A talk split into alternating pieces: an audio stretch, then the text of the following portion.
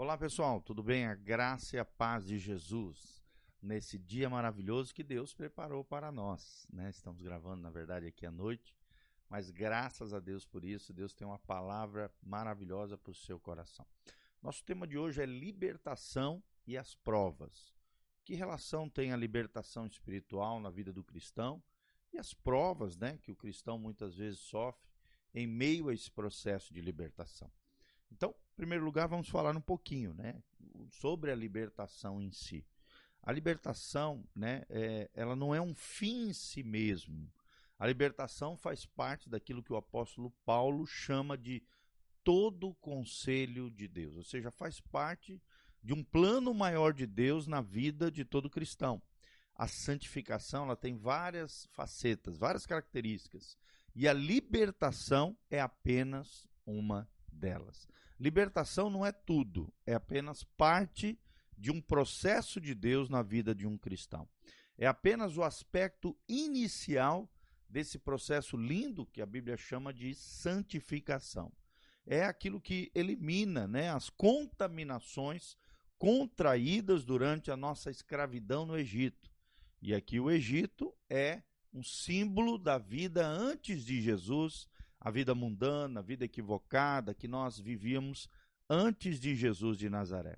Lidando, claro, também com todo tipo de serviço formal ou informal que prestamos aos demônios, ou seja, as legalidades que foram dadas aos demônios através de erros e falhas morais, espirituais, né, os pecados de maneira geral da vida da pessoa, tá bom?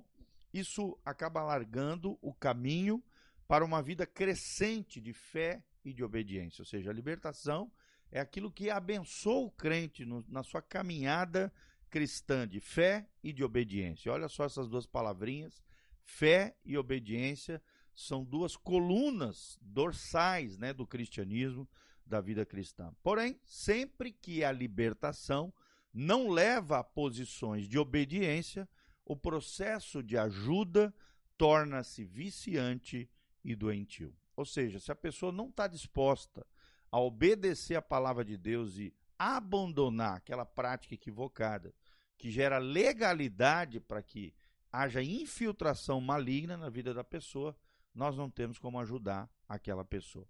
A libertação que não leva à obediência, ela é sempre desastrosa, tornando-se sempre incompleta e perigosamente reversível, ou seja, às vezes o estado espiritual daquela pessoa acaba se tornando pior, porque ela não se predispor, dispõe a se arrepender de erros e falhas, pecados, e também não se dispõe a obedecer a palavra de Deus, aos princípios e valores do reino de Deus. Olha o que diz a palavra de Deus aqui em 2 Coríntios 10, de 3 a 6. 2 Coríntios 10, de 3 a 6.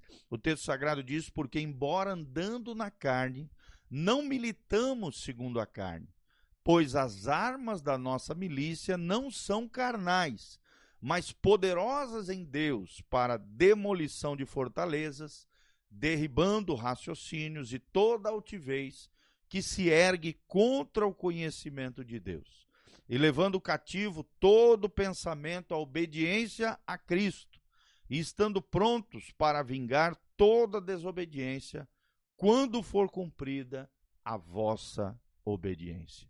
Então presta atenção, principalmente no final. Quando for cumprida toda a vossa obediência, é que Deus há de fazer todo esse processo, né? Toda essa libertação plena e completa na vida do cristão. É o processo da cruz, né? É a cruz agindo, libertando o cativo, curando e sarando o ferido de alma. Então, a consumação de uma vida vitoriosa só se dá quando se constrói um caráter de obediência em relação às áreas de derrota que sofrem um processo de libertação. Isso me chama muita atenção.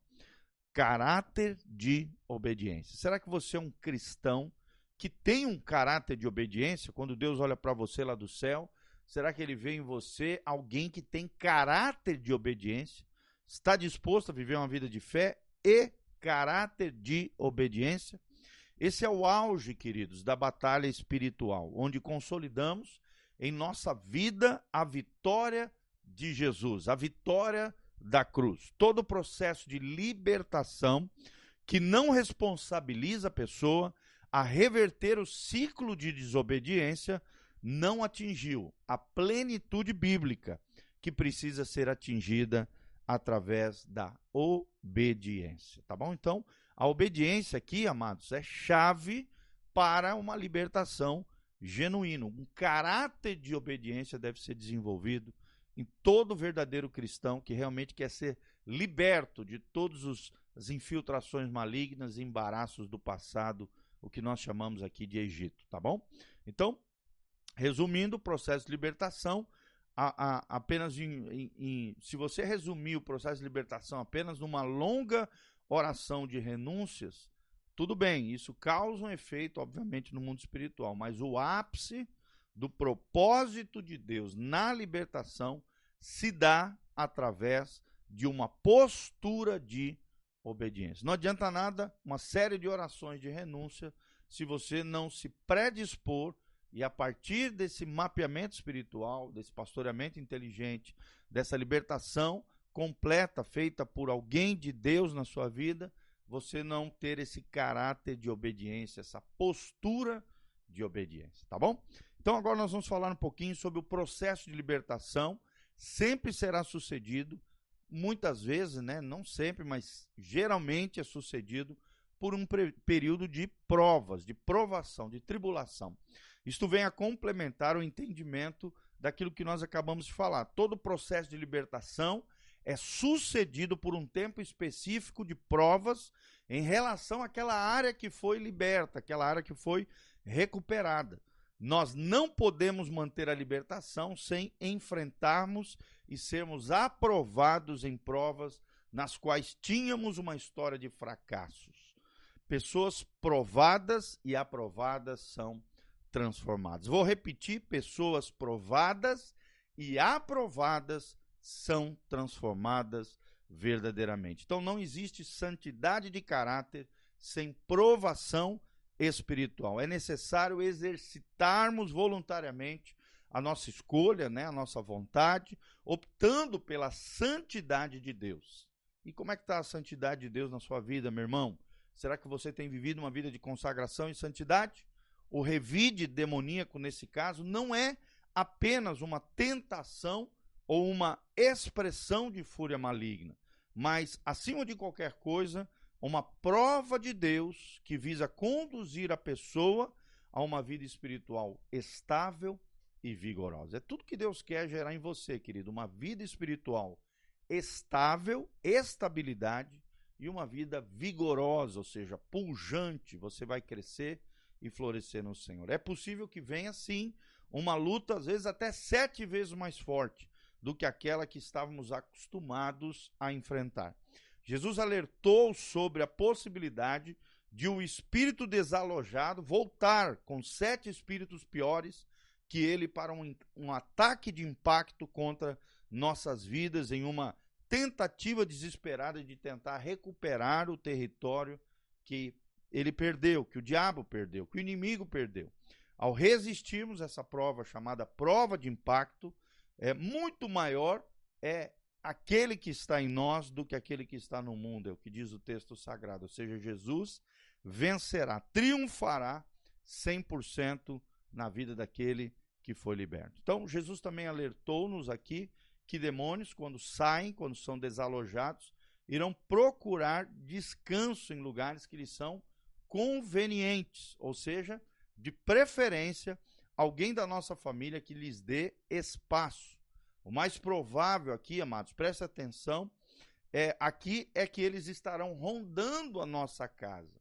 E a nossa casa aqui simboliza a nossa geração, os nossos filhos, né, os nossos entes queridos, de onde terão uma base estratégica, muitas vezes, para o contra-ataque contra a nossa vida. Então é, é interessante e até notório né, que muitos de nós, ao nos convertermos, e experimentarmos uma medida de libertação que Jesus oferece para nós, passamos a ser fortemente resistidos e até mesmo afrontados por entes queridos e familiares. Por isso, Jesus disse que os nossos inimigos seriam muitas vezes aqueles da própria família.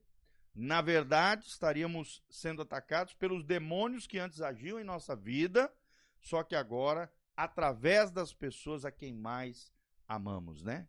E que por alguma conveniência espiritual os abrigaram através de carnalidades, pecados e coisas erradas na sua vida. Então, o inimigo se levanta muitas vezes através de entes queridos, familiares, para tentar nos contra-atacar e obter de volta aquele território que nós é, já triunfamos em Deus. Essa, obviamente, não é uma prova fácil. Precisamos discernir a natureza espiritual da batalha para não entrarmos no jogo do inimigo, combatendo, amados, não o bom, mas o mau combate da fé, lutando contra a carne e sangue, né? Agindo no espírito oposto, ou seja, não reagindo no mesmo espírito da ofensa que o inimigo está agindo. Começamos a conquistar a nossa casa para Deus, pagando o mal com o bem. Assim a libertação começa a ganhar uma expressão coletiva, tornando-se também um trampolim para uma vida crescente de santidade e de autoridade. Glória a Deus?